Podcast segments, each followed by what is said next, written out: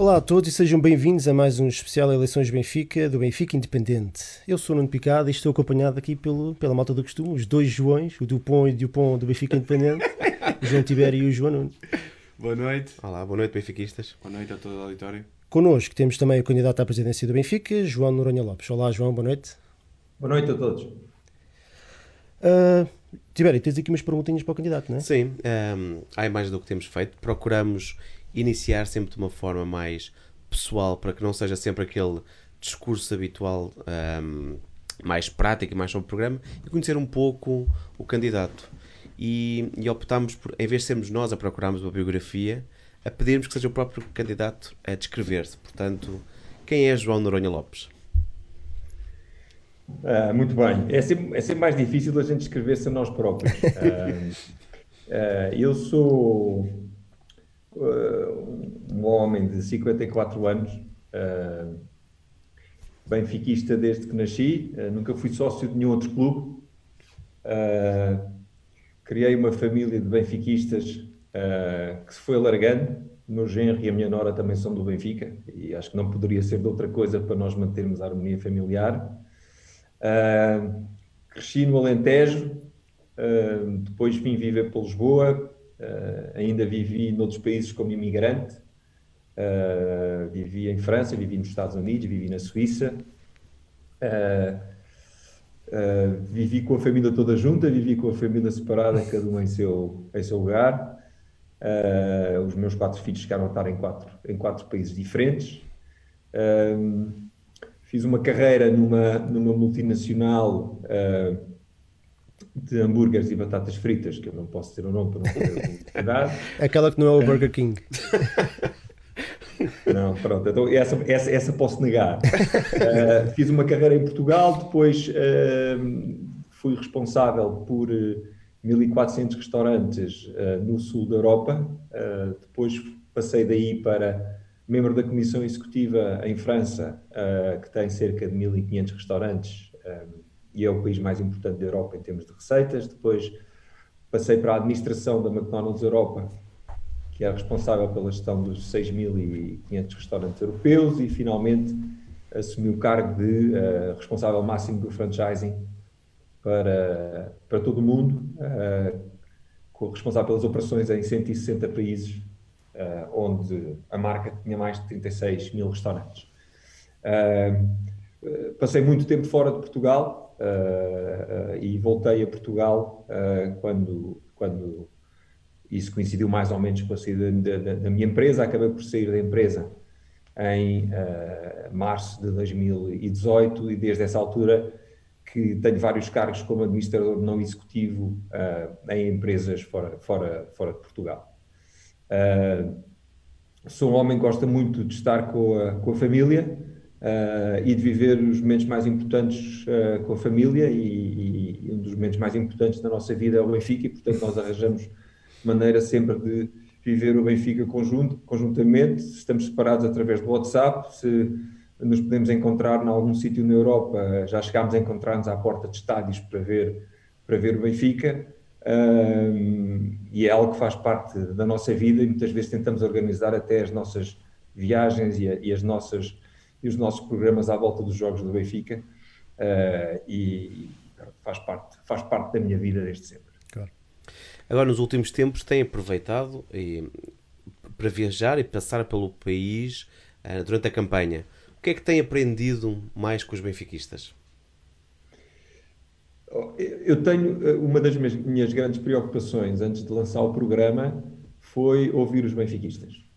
Eu não tenho pretensões de saber eh, ter todas as ideias e aprendi muito com, com, com os benfiquistas, principalmente com os benfiquistas fora de Lisboa, que me deram boas ideias e que, aliás, as incluí no programa.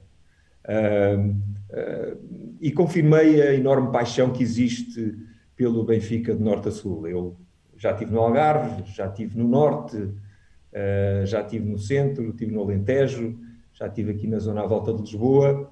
Uh, e, e, o que se sente é de facto uma paixão enorme pelo clube, uma, uma vivência muito grande uh, relativamente ao clube uh, e, e, e, um orgulho de ser benfiquista em, em qualquer sítio onde, onde, onde eu fui. E principalmente o que eu senti muito foi a vontade das pessoas de serem ouvidas, a vontade das pessoas de sentirem que têm voz no clube e de poderem dar ideias e de poder fazer perguntas. Uh, e portanto, eu, eu, em cada casa que vou, uh, não só tento explicar um pouco do meu programa, como também tenho respondido às perguntas dos sócios e dos adeptos que estão presentes. Eu acho que este aspecto tem sido um aspecto muito importante, uh, porque é isso, é isso, é isso, é isso a democracia no Benfica e eu acho que esse tem sido um aspecto muito importante desta, deste, desta campanha. Posso só acrescentar uma coisa, João? Permites-me. João, que isto hoje é João, João, João. é só João. Até, até me estou a sentir aqui um bocadinho à parte. Nós hoje temos um candidato uh, à presidência do Benfica alentejano, estou certo? Metade alentejano, sim. Metade alentejano, uma costela alentejana e já, já tivemos duas entrevistas com dois homens do Norte, de Porto. É de um clube de Lisboa que é o Benfica, e realmente, isto, ainda de encontrar aquilo que o João estava a dizer, eu acho isto, estes pormenores espetaculares. E o nosso João, que está aqui hoje também, também é o homem do Norte. Portanto, é, o exemplo que o Benfica é um, é um clube. Queria só é fazer esta parte. É só de comunidade, é verdade. Podes avançar. Um, se tivesse que escolher uma figura na história do Benfica com que se identifica? Epá, a figura que eu mais gostava de ser, Eusébio da Silva Ferreira. Seguramente, seguramente. Por ser a figura máxima da, da história do Benfica? Por, uh... é, por ser a figura máxima, por, eh, por ser uh, aquilo que representou para todos nós, por ser o melhor jogador português de todos os tempos, por conseguir levantar aquele estádio da luz em cada gol que marcava, por conseguir arrastar multidões, por conseguir ser reconhecido em qualquer parte do mundo, mesmo depois de acabar a carreira uh, por merecer o respeito do, do, dos adversários, por ser um exemplo de desportivismo uh, e por ser um exemplo de grande benfiquista até ao fim. E, portanto, uh, é, é, é, a figura do Benfica que eu, que eu mais admiro. Usou os termos de exemplo, referência e tudo mais.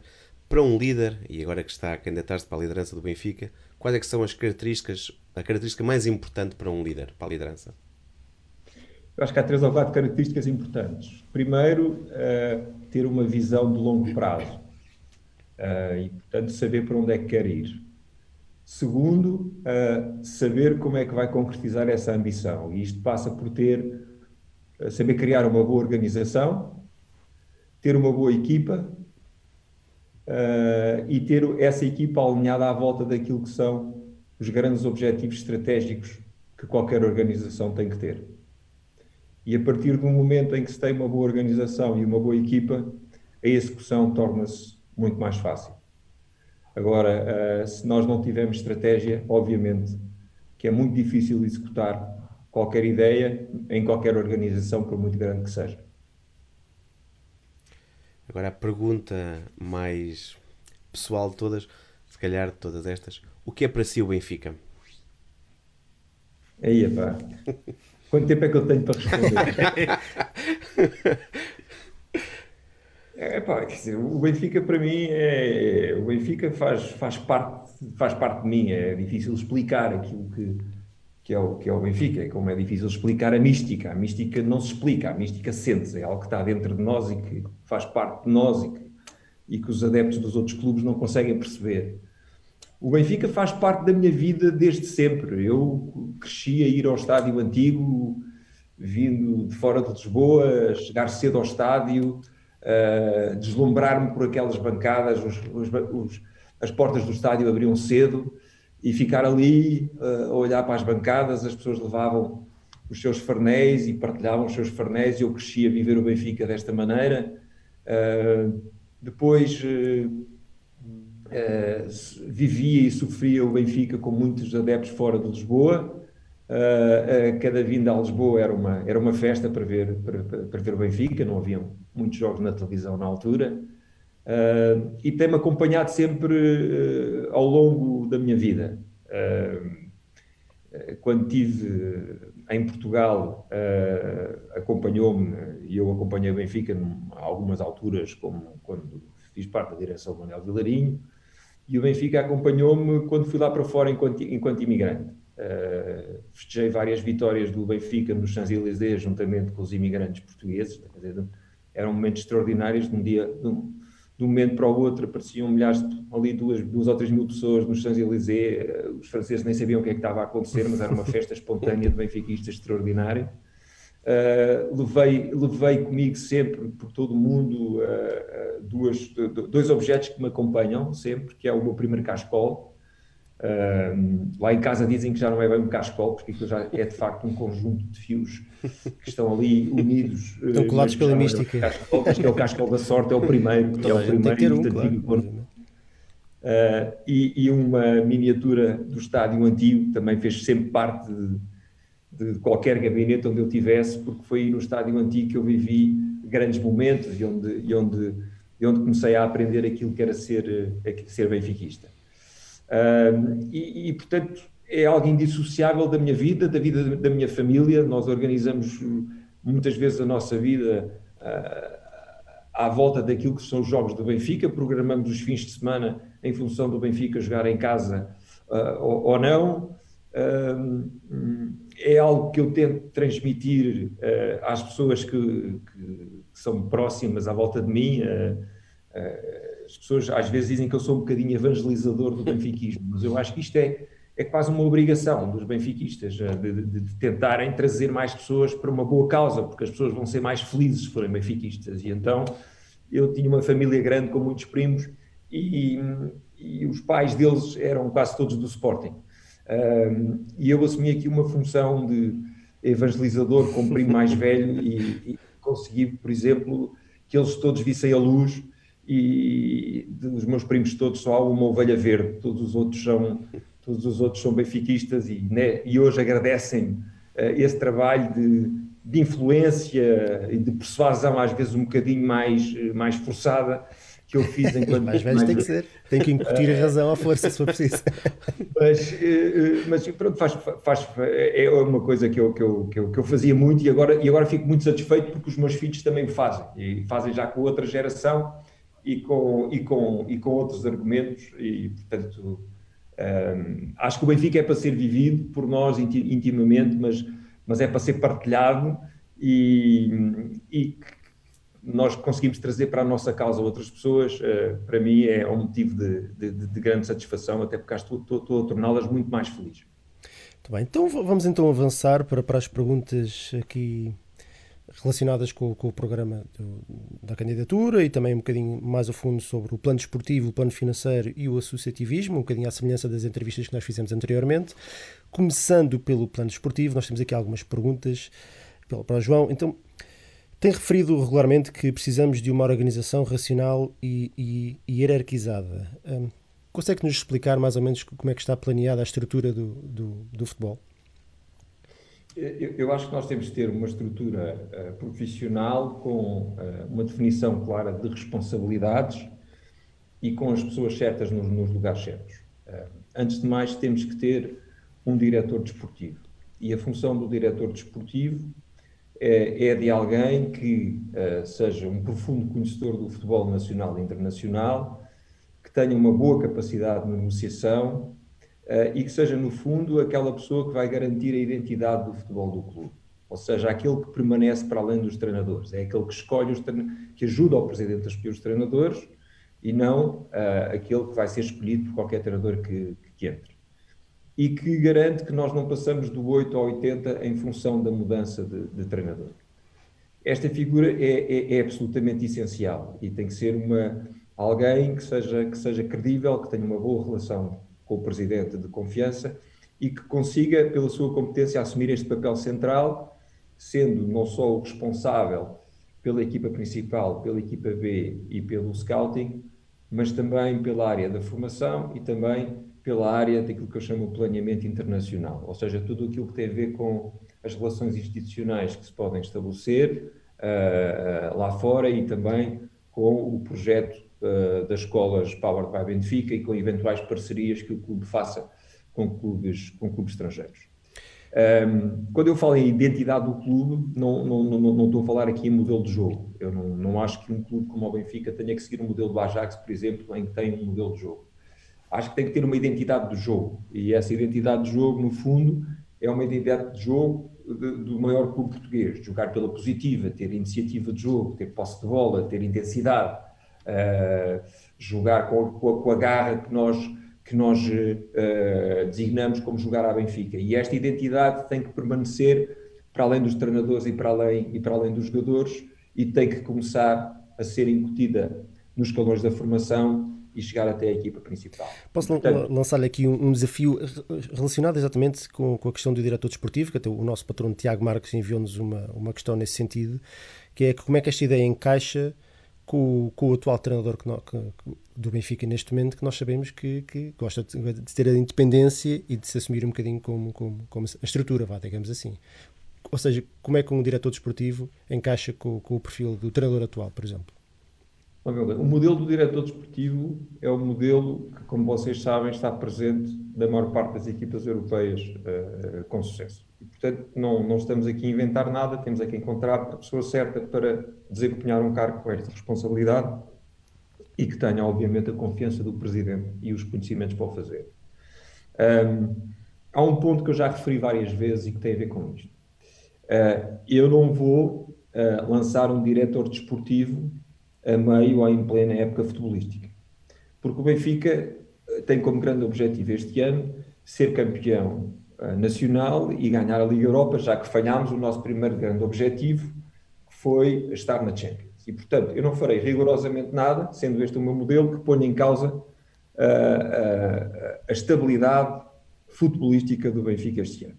O diretor desportivo chegará na altura certa, muito provavelmente no início da época, eu tenho um perfil muito claro da, da, da, da, pessoa que quero. E tem um nome? Tem algum nome em mente, por exemplo? Tenho um perfil, tenho um perfil uh, uh, da pessoa que quero.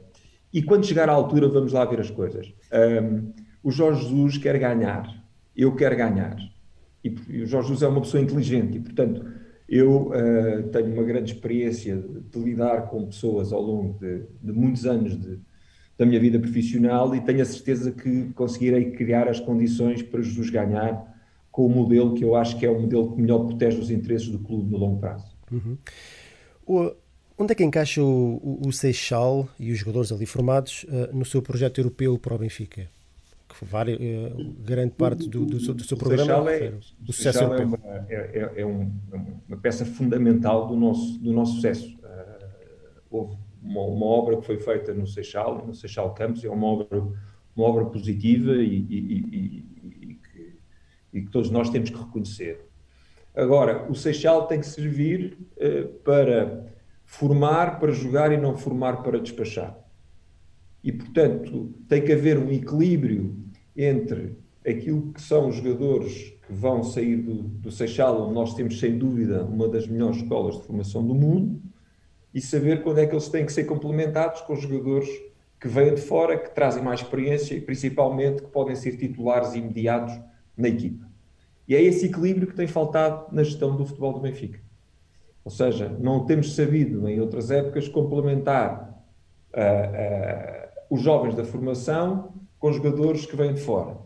Uh, muitas vezes temos forçado o crescimento dos jogadores da formação, queimando etapas na sua formação, uh, havendo jogadores que não fazem jogos suficientes uh, pela equipa B, por exemplo, e depois às vezes são lançados às feras em jogos da Liga dos Campeões. Obviamente queimando não só o próprio jogador, como inclusivamente prejudicando o clube. E portanto, o Seixal é uma peça imprescindível, mas que tem que ser complementada com uh, jogadores uh, que venham de fora, uh, e que acrescentem valor àquilo que é o futebol do Benfica. Mas, mais, mais, mais uma vez, é aqui que entra o papel do diretor desportivo. O diretor desportivo é aquele que, garantindo a identidade do clube e tendo a visão de longo prazo, uh, uh, não é seguramente um diretor, não é um projeto a dois anos. nós, neste momento, temos um projeto a dois anos, não é, não é seguramente esse projeto que eu quero, é um projeto de longo prazo e o diretor desportivo tem exatamente como uma das funções ir conciliando a formação, ou ajudando a conciliar a formação com a, a prospecção e dando ao treinador do momento aqueles jogadores que ele considera necessários para a equipa. Do, indica também que, que, considera, um bocadinho na, no seguimento da, da, formação, que considera importante reavaliar a continuidade da equipa de sub-23. Uh, que, que, vantagens e desvantagens é que traria a eliminação desta equipa? O Benfica hoje, pelas minhas contas, tem cerca de 80, 80 jogadores uh, com contrato profissional, já se, não contando com os jogadores, com alguns jogadores da, da, formação que já têm contrato. E, portanto, eu acho que temos jogadores a mais com contrato profissional. Temos um, algumas limitações, como nós sabemos, em emprestar jogadores uh, a equipas do Campeonato Português. Eu, eu, eu prefiro um modelo onde eu consiga ter alguns destes jovens a rodar uh, em equipas com as quais o Benfica faça parcerias, por exemplo, numa segunda liga, numa, num clube secundário, uh, por exemplo, em Espanha, e que estabeleça uma verdadeira parceria onde o Benfica acompanha esses jogadores, onde haja de facto uh, um aumento da competitividade desses jogadores, que sejam seguidos de perto pelo clube e que tenham um bilhete de ida e volta, ou seja, que possam voltar a Portugal. E portanto, é, é, é, é esse um dos modelos que me parecem indicados. O modelo de sub-23, como eu digo, é, é uma, é uma questão que tem, tem que ser avaliada. Uh, okay. Não é líquido que, que seja para, para, para, eliminar essa equipa, é uma questão para avaliar uh, futuramente. É, que, é, uma questão, é, é, uma questão para avaliar dentro, dentro, dentro deste princípio, que é uh, haverá seguramente jovens que não estão ainda preparados para, para ir à equipa B. o que eu penso é que o, o aumento de competitividade de alguns desses jovens podem-se conseguir de outra maneira e noutro quadro. Mas, como eu digo, vamos ter que avaliar. Eu reconheço alguns méritos à equipa de sub-23, mas neste momento parece-me que existirão outros modelos que façam evoluir os jogadores uh, com acompanhamento do clube e que se tornem mais interessantes para o jogador uhum. e para o clube. Mas, mais uma vez, é uma, é uma ideia que, que será avaliada com o diretor desportivo na altura certa.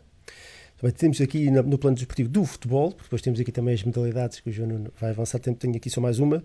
Eh, indica no seu programa que o Benfica tem que encabeçar o debate no futebol português, assumindo iniciativa na modernização e na valorização da Liga de Futebol Profissional, mas protegendo sempre os interesses esportivos. Eh, como é que será a relação do Benfica com o Siga Presidente, com os seus principais rivais, Liga e Federação, sabendo que as relações hoje em dia são praticamente inexistentes? Esse tem sido um dos grandes problemas do Benfica, eh, é que ninguém entende uh, qual é o papel que o Benfica está a desempenhar no futebol português. Porque o Benfica uh, não fez parte da direção da Liga, depois entrou na direção da Liga, depois voltou a sair da direção da Liga e, portanto, quando há uma desorientação, não só ao nível da gestão desportiva, mas também ao nível das nossas das relações que nós temos com as instâncias do futebol português, o Benfica não está a assumir o papel que cabe enquanto maior clube português. E, portanto, tem que haver liderança, e para haver liderança tem que haver uh, clareza nos objetivos uh, e, e, uma vontade de querer assumir esse papel de, de, liderança, mas não é com estas, com estas entradas e saídas que, com certeza, o Benfica tem um papel ativo e a voz, e a voz ativa, o seu estatuto em Portugal, lhe tem que dar uh, naquilo que é o futebol português e que tem que mudar em muitas coisas. Admitiria, por exemplo a reatar relações com, com, o Porto e com o Sporting, tal, tal, tal como as coisas mantendo eles os seus líderes atuais? Eu, é, enquanto Pinto da Costa for o presidente do Porto, não é possível ter relações é, normalizadas com o Porto. Eu respeito a instituição, respeito os adeptos, mas Pinto da Costa representa o passado do futebol português, representa alguém que já está há anos demais no clube, uh, representa a instigação de uma cultura de ódio no futebol português representa uh, muitas das, das, práticas com as quais eu não estou de acordo e que quer alterar no futebol português. E, portanto, enquanto Pinto da Costa for o presidente do Porto, uh, será impossível ter relações normais com alguém que simboliza o passado do futebol português. Muito bem. Deixa-me só fazer uma Força. pergunta rapidinha sobre a questão do futebol uh, feminino, em que no pro programa propõe passar para a SAD. Isto, para tentar compreender, tem alguma relação com o facto é preciso um investimento colossal para ser eh, campeão europeu. Quando fala que é importante que o Benfica esteja na luta, estamos a falar de orçamentos muito, muito significativos nos, nos, dos clubes que ganham. Não, não, não, não, me parece, não me parece. Eu acho que, aliás, há, há aqui algumas, e depois podemos falar das modalidades, onde nós podemos ter uh, objetivos europeus uh, sem, sem, sem grandes custos. Agora, o que é importante, na minha opinião, para o futebol feminino é que o futebol feminino esteja dentro da SAD, e tenha as condições normais para treinar e para jogar. E atrás dessa dignificação há um potencial de crescimento enorme, mesmo a nível das receitas e a nível das assistências dos jogos, que já está a acontecer uh, noutros países.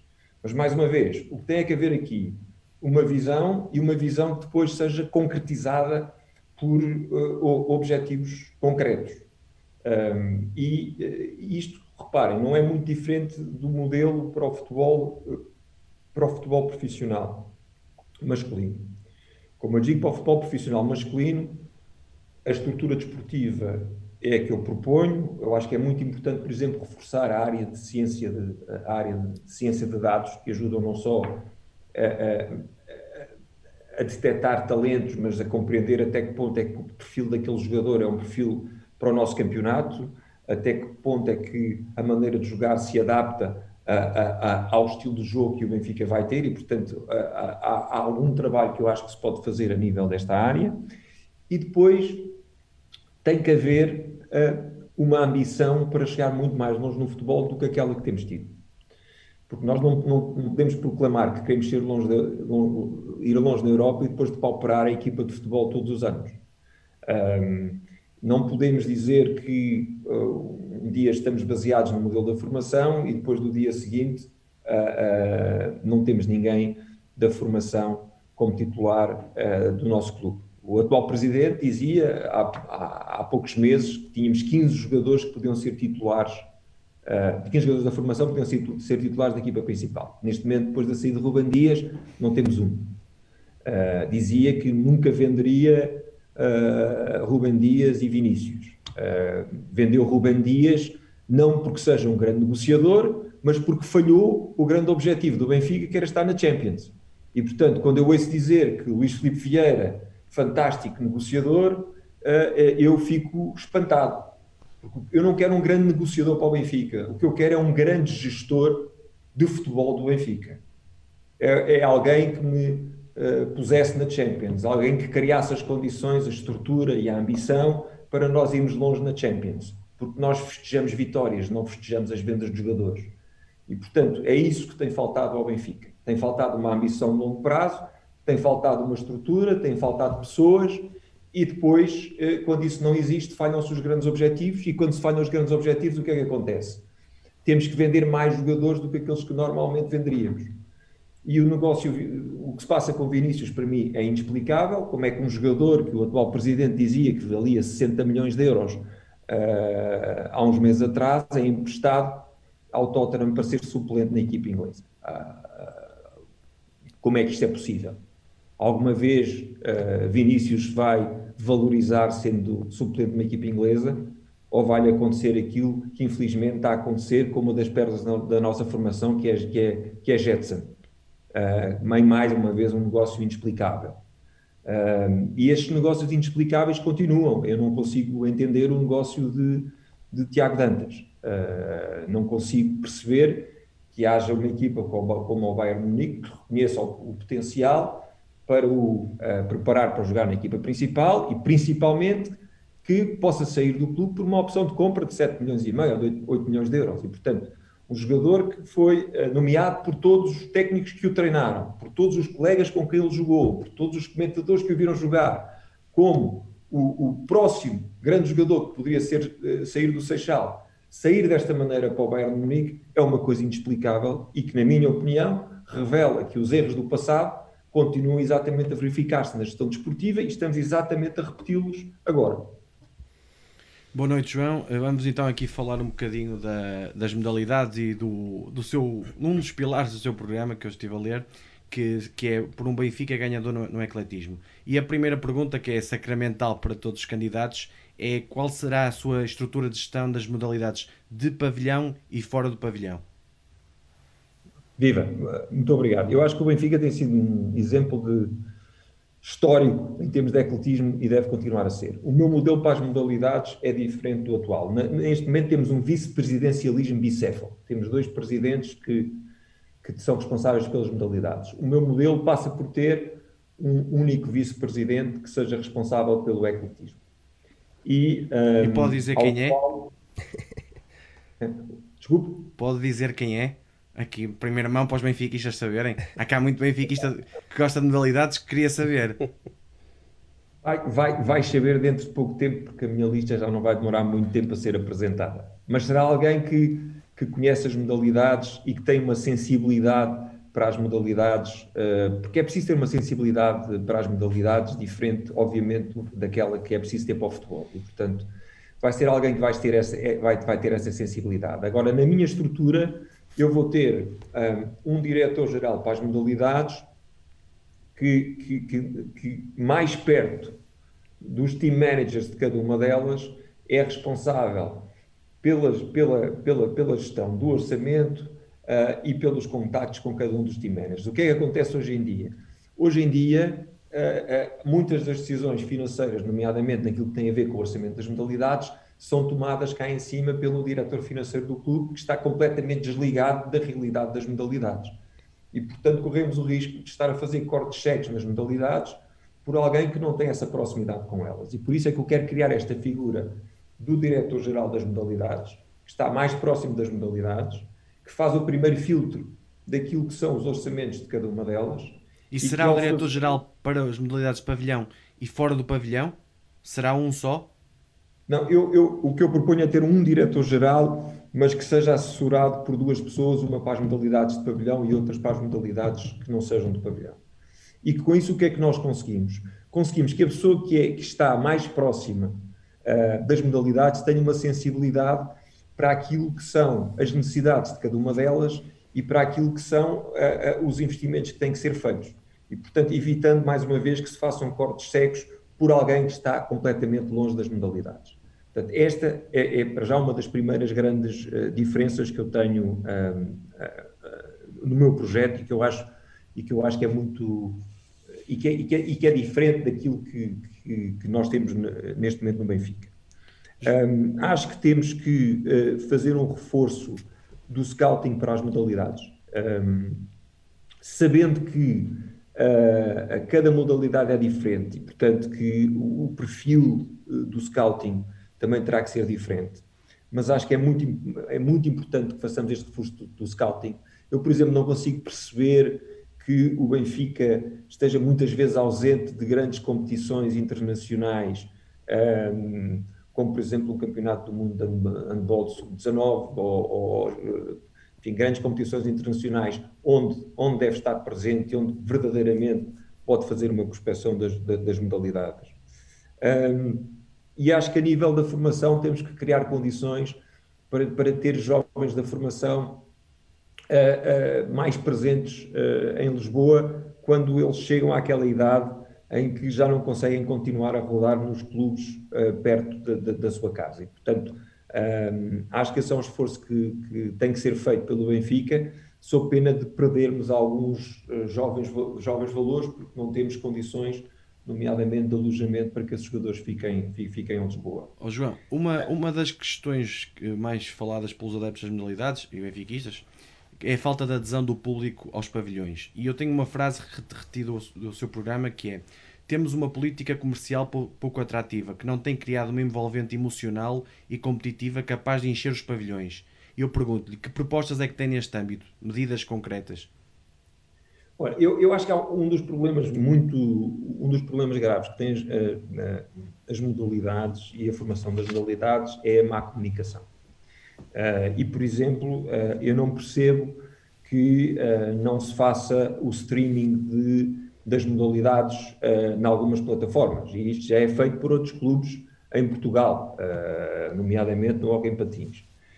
eu não percebo que não se transmitam aos sócios as informações sobre aquilo que se vai passando uh, nas, nas, modalidades. Uh, desde não há, por exemplo, informação sobre os resultados dos jogos da formação.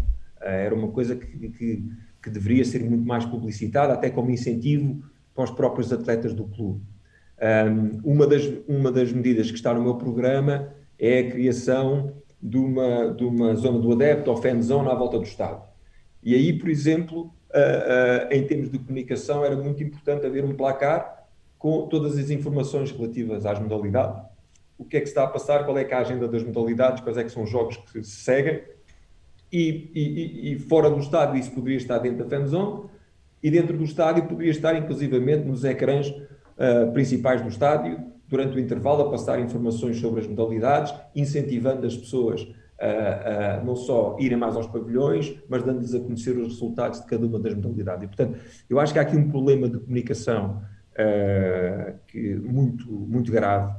Segundo problema, eu acho que não se dá uma relevância ou um conhecimento maior aos grandes ídolos e aos grandes jogadores que nós temos nas modalidades. Nós temos jogadores extraordinários nas modalidades, mas se formos perguntar aos benfiquistas que não frequentam os, os pavilhões quem é o, quem é o Nicoli do hockey ou quem é o, Robin do, do, futsal, a maior parte das pessoas pode não saber e, portanto, temos que fazer uh, com que aqueles que são os grandes símbolos das, das modalidades sejam mais conhecidas dos adeptos uh, e que tenham um papel muito mais ativo na divulgação das modalidades. Uh, não entendo, por exemplo, que o pavilhão não seja utilizado para, para, para, para, prestar uma homenagem àquilo que foram as grandes equipas ou os grandes atletas do clube. à imagem, por exemplo, daquilo que se faz na NBA. as grandes equipas de, que ganharam campeonatos têm muitas vezes uma faixa pendurada no, no, no pavilhão que lá está a homenageá-los.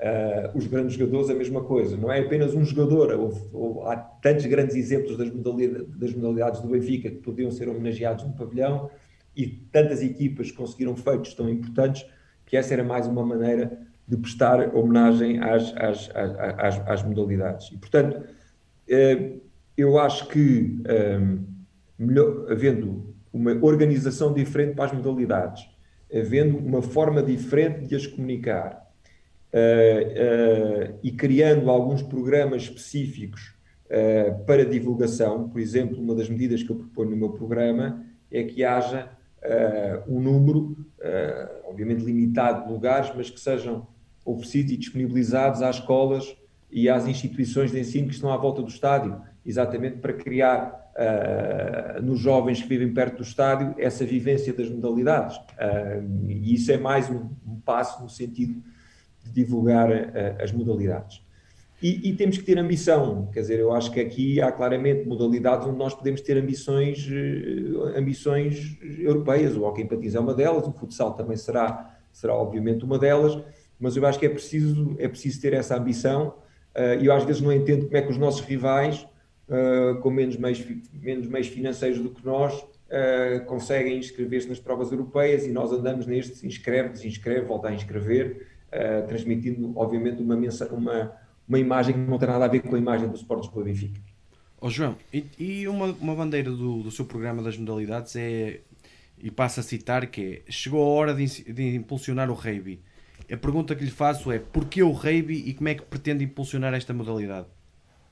Olha, o, o rugby é, é, é, uma das modalidades mais antigas do nosso clube, como vocês devem saber, e porque anda com a casa às costas durante uma data de, durante uma data de anos. Portanto, assim como eu proponho que o futebol uh, feminino uh, seja dignificado com um local digno para treinar e para jogar, eu, é exatamente a mesma proposta que eu faço para o rugby eu, uh, analisando uh, aquilo que são os patrocínios do Benfica, o Benfica patrocina individualmente uma série de, enfim, de desportos individuais, de motorizados, etc, etc. Eu acho que tem que haver aqui uma alocação de recursos que tenham atenção o que cada uma destas modalidades pode representar para o clube em termos de divulgação social e em termos daquilo que honra os seus pergaminhos. E, portanto, por isso é que eu proponho que uh, os, uh, os recursos para as modalidades sejam decididos em função de uma série de critérios, uh, em que se avalie a qualidade de cada um dos projetos, em que se avalie a, a, a, aposta na formação, em que se avalie a capacidade de crescimento e, obviamente, o sucesso desportivo e, e, que isto, obviamente, tendo uma estrutura em que, em que nós tenhamos um diretor-geral que está mais próximo das modalidades, é muito mais fácil do que se isto estiver a ser decidido a um, a nível de um diretor, diretor financeiro que está muito longe, está muito longe delas.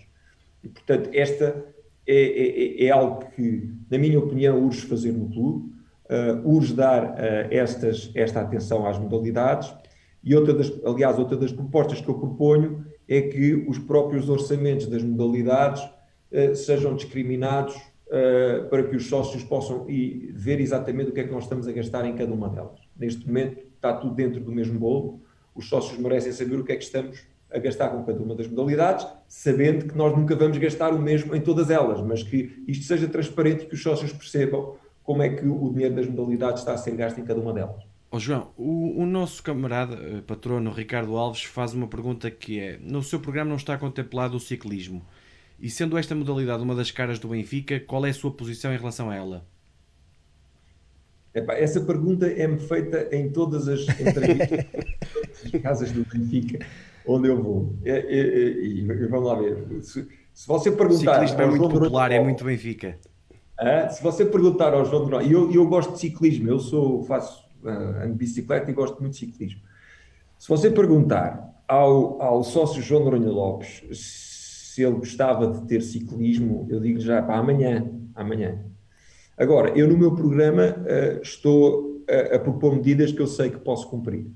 E, portanto, o ciclismo é, é algo que eu gostava de ter no meu programa, mas eu neste momento, com uh, a situação que se aproxima, com uh, as, algumas das prioridades que nós vamos ter que atalhar no curto prazo, quer a nível do futebol, quer a nível das outras modalidades, uh, não acredito que tenhamos capacidade para ter um orçamento para o ciclismo que, que, possa dignificar o nome do Benfica. O que é que eu quero dizer? O, o, regresso do ciclismo ao Benfica, para mim, só faz sentido quando nós não só tivermos uma equipa uh, de ciclismo com expressão nacional, mas que tenha também uma equipa com expressão internacional, nomeadamente eh, para fazer uma volta à França. Eh, eu fui imigrante em França e, portanto, eu sei do impacto que isso poderia ter. E neste momento acho que nós não temos condições financeiras para o fazer. Eh, é uma ambição, é, mas temos de ser pragmáticos e eu acho que nós nos próximos anos não teremos a capacidade para o fazer. João, só aqui uma última perguntinha que tem no programa a, a, seguinte citação. O ecletismo tem, entre outras virtudes, a de levar o nome e o símbolo do Sport de Lisboa Benfica a todos os cantos do país. E eu pergunto-lhe: pode prometer aos benfiquistas, por exemplo, um Benfica Esmoriz de voleibol no interior do país, onde as modalidades pouco chegam?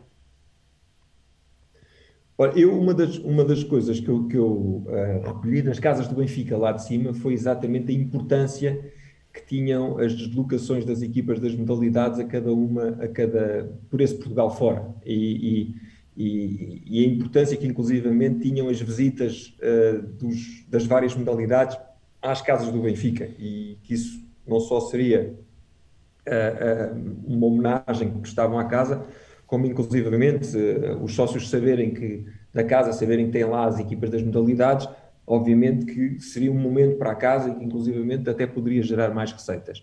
Um, eu, eu acho que é, é é muito positivo se nós pudermos ter jogos das equipas das modalidades por esse país, por esse, por esse país fora. Aliás, uh, como nós vemos muitas vezes, uh, é aí que temos os pavilhões, temos os pavilhões cheios e muita gente a apoiar as equipas e, portanto, se se criarem essas condições, eu estarei completamente de acordo com, essa, com essas medidas. E acresce a isto outra coisa, é que nós já vimos que existem condições muito boas, hoje em dia em Portugal, a nível de, de nomeadamente modalidades de pavilhão, para podermos ter jogos uh, e acolher as modalidades. João, eu pergunto isto porque já cheguei a ver um Benfica Alpendurada é, uh, que era para ser jogado na luz e o Benfica descentralizar e bem, estar próximo de uma casa do Benfica e, e estar cheio na Mialhada. Esse jogo que na luz, por exemplo, tinha 200, 300 pessoas, não é? O normal. Mas pronto, João, eh, só uma última perguntinha que é sobre o CAR, o Centro de Alto Rendimento, que muita gente pergunta se faz sentido e se, se faz em que moldes. Eu não percebi a primeira parte, desculpe. Se o centro de alto rendimento para as modalidades faz sentido. E se se faz, em que moldes? É, é, é, é dou aqui a mesma resposta que, que, que, que, dou, que dei para o ciclismo. Um, uh, uh, em termos teóricos, tudo aquilo que servir para melhorar as modalidades, eu estou de acordo. Mas eu tenho dúvidas que neste momento o Benfica tenha condições financeiras para investir no centro de alto rendimento com os valores uh, que nos chegaram. E, portanto, uh, não é para mim, neste momento, algo que seja execuível no curto prazo, porque temos que ter consciência de que uh, temos tempos difíceis pela, pela frente e vamos ter que ter uma gestão muito criteriosa dos nossos recursos nos próximos tempos. E, portanto, não o prometo, porque tenho dúvidas que nós tenhamos as condições financeiras para, o, para, o, para o cumprir. Bem.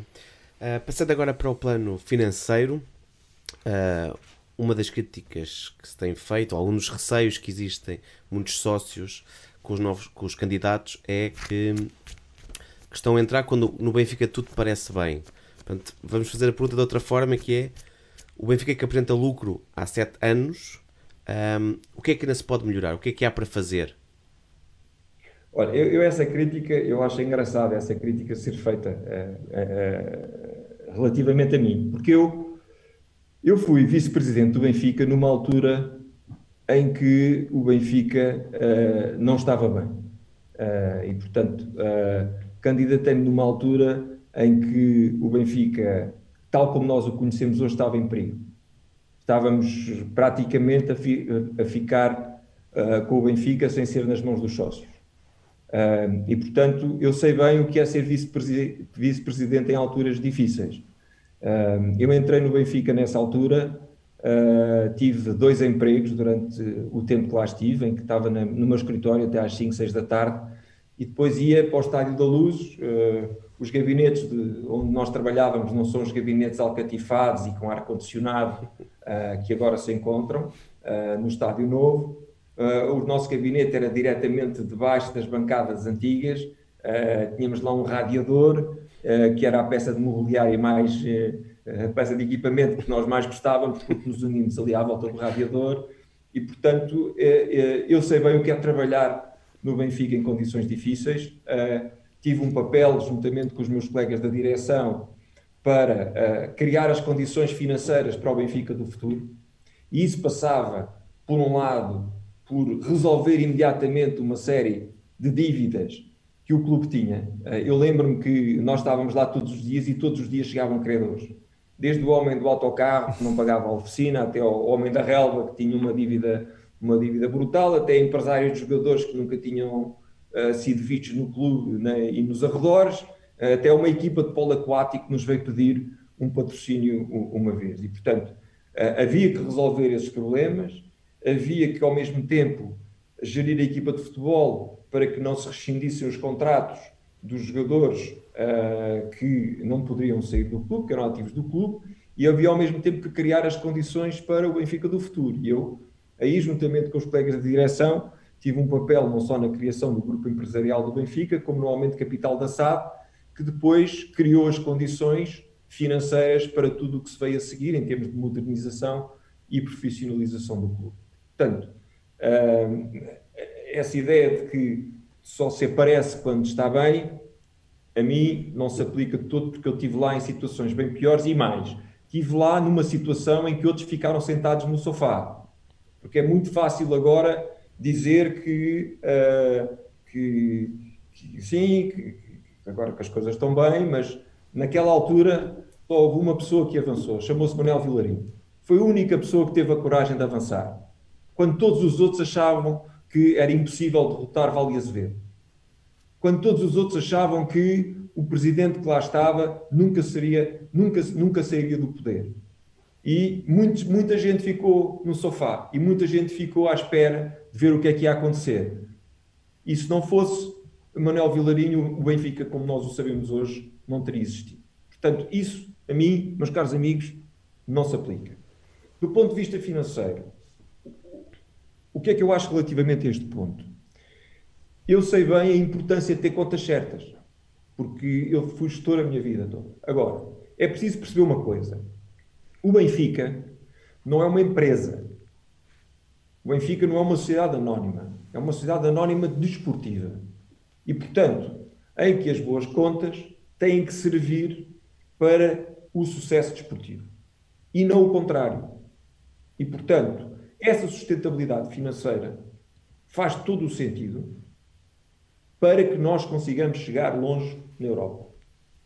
Porque só assim é que nós conseguimos quebrar este ciclo de termos sempre que estar a vender muitos jogadores.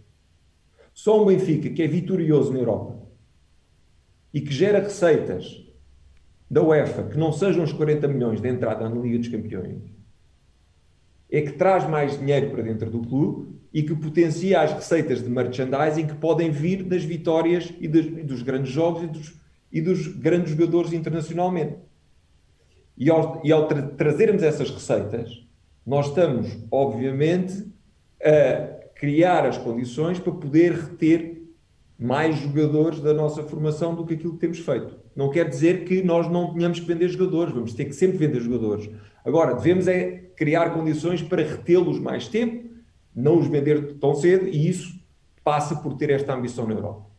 Muitas vezes a sensação que nós tivemos é que se começou a construir a casa pelo telhado. Porque quando eu ouço dizer que vamos mudar o emblema do clube, aliás, no meu programa, o emblema do clube só se pode mudar com a autorização da Assembleia Geral. Quando eu ouço dizer que só vamos mudar o emblema do clube para vender mais camisolas na China, isto é estar a construir a casa pelo telhado. Não há nenhum chinês que vai comprar uma camisola de um clube que tem zero pontos na Liga dos Campeões ou que não passa a fase de grupos. Um chinês ou um tailandês vai comprar camisolas quando há um clube vencedor, que é conhecido, que tem bons jogadores.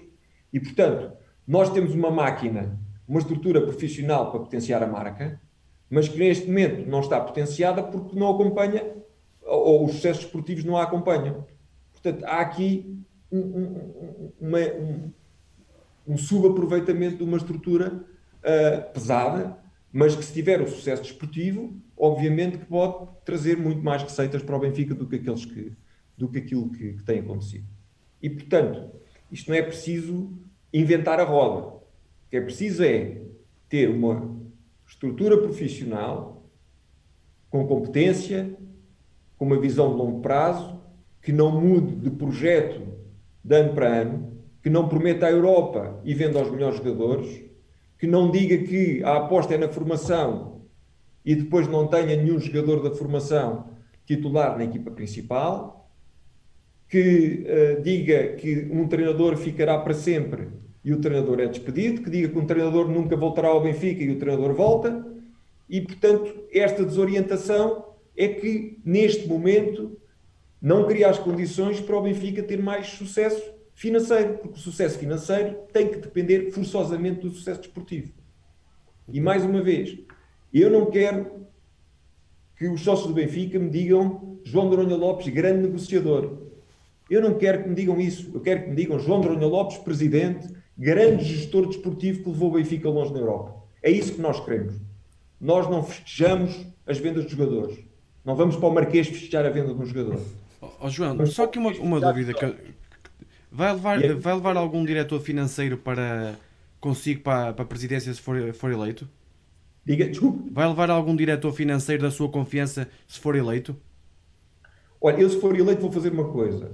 Vou, vou, uma das primeiras medidas é fazer uma auditoria externa uh, ao clube. Dessa auditoria externa, que é aliás uma, uma, uma, prática perfeitamente normal em qualquer empresa ou qualquer organização, e eu sempre o fiz. Dessa auditoria externa vão resultar conclusões. E as conclusões vão-me dizer quem é que está a fazer um bom trabalho e a servir os interesses do Benfica. E quem é que não está a fazer e a não servir os interesses do Benfica. E é em função disso eu tomarei as decisões que melhor protejam os interesses do clube. Muito bem. Uh, no capítulo da sustentabilidade financeira, refere que o Benfica deve ter um objetivo de faturação ao nível da estrutura salarial, que é um conceito que acho que é óbvio para grande parte dos benfiquistas, e de CAPEX, investimento em bens de capital. Consegue explicar este palavrão aos benfiquistas e de que forma é que este conceito é importante no equilíbrio das contas do, do clube? É, é, é, é, basicamente esta ideia de que o, o, o Benfica tem que gastar dentro de determinados rácios financeiros e, nomeadamente, que os gastos com pessoal não se aproximem de níveis muito perigosos que nos façam ficar próximos do fair play, do fair play financeiro. E, portanto, tem que haver uma gestão criteriosa, de acordo com rácios financeiros e, principalmente, tem que haver o bom senso de saber geri-los de acordo com, com, a situação do clube. Se não vejamos. O que nós temos e tivemos no, no relativamente à SAD, eh, tivemos, tivemos boas notícias. Eh, o nível, uh, os capitais próprios são melhores do que os nossos concorrentes, tivemos resultados positivos. E, portanto, tudo isso, tudo isso são, são, são boas notícias. O que é que aconteceu desde o relatório de contas? Já aconteceram várias coisas. Já, já, já contraímos um novo empréstimo obrigacionista, já fomos eliminados da Champions, portanto já temos menos, pelo menos, 40 milhões de receitas, embora aquilo que estava orçamentado era superior. Já tivemos, uh, uh, sabemos que as receitas com a bilhética não vão ser as mesmas receitas que nós tivemos no ano passado, uh, e portanto temos aqui já alguns pontos que eu diria de, de, de que devem merecer a atenção uh, de qualquer uh, responsável do Benfica. E é, e é, isso que eu espero que, que, esteja a ser feito por esta direção. Todos nós queremos bons jogadores, todos nós queremos ganhar, mas tem que haver muito bom senso uh, e, muita, e, e, muita racionalidade na maneira como nós, como nós gastamos o nosso, o nosso dinheiro. Uh, e, portanto, o, há, que ter, há que terem atenção aquilo que vai ser o futuro e há que terem atenção que uh, os bons negócios, obviamente, que têm que ser bons negócios não só no ano de eleições, mas têm que ser bons negócios em qualquer altura da vida do Sport Lisboa Benfica. Será também por isso que refere, nas suas propostas, a transparência das principais decisões de investimento? Seja, em que modos é que hum, pretende implementar essa transparência sobretudo, e cito, no reforço do processo interno de aprovação de investimentos no universo do Benfica? Olha, várias medidas que estão no meu programa. Primeiro, um, obrigando a que qualquer contratação de bem ou serviço acima de um determinado valor, minha proposta inicial é 500 mil euros, seja obrigatoriamente uh, consultadas três entidades sobre isso. Segundo ponto muito importante em termos de transparência, que haja um código de conduta um código de conduta que evite situações de conflitos de interesse entre uh, funcionários, investidores, membros dos órgãos sociais e fornecedores. E que esse código de conduta não esteja metido dentro de uma gaveta, mas que esteja publicado no site do clube para que possa ser completamente escrutinado por todos os, uh, os sócios do Sport Lisboa Benfica. E, portanto, tudo aquilo que contribuir para, para essa transparência nas decisões do clube, obviamente que será algo que uh, é importante para os donos do clube, que são os sócios. Um, agora, uma pergunta um pouco mais fechada. Um, em relação aos direitos televisivos, é a favor da negociação individual ou da centralização dos direitos televisivos?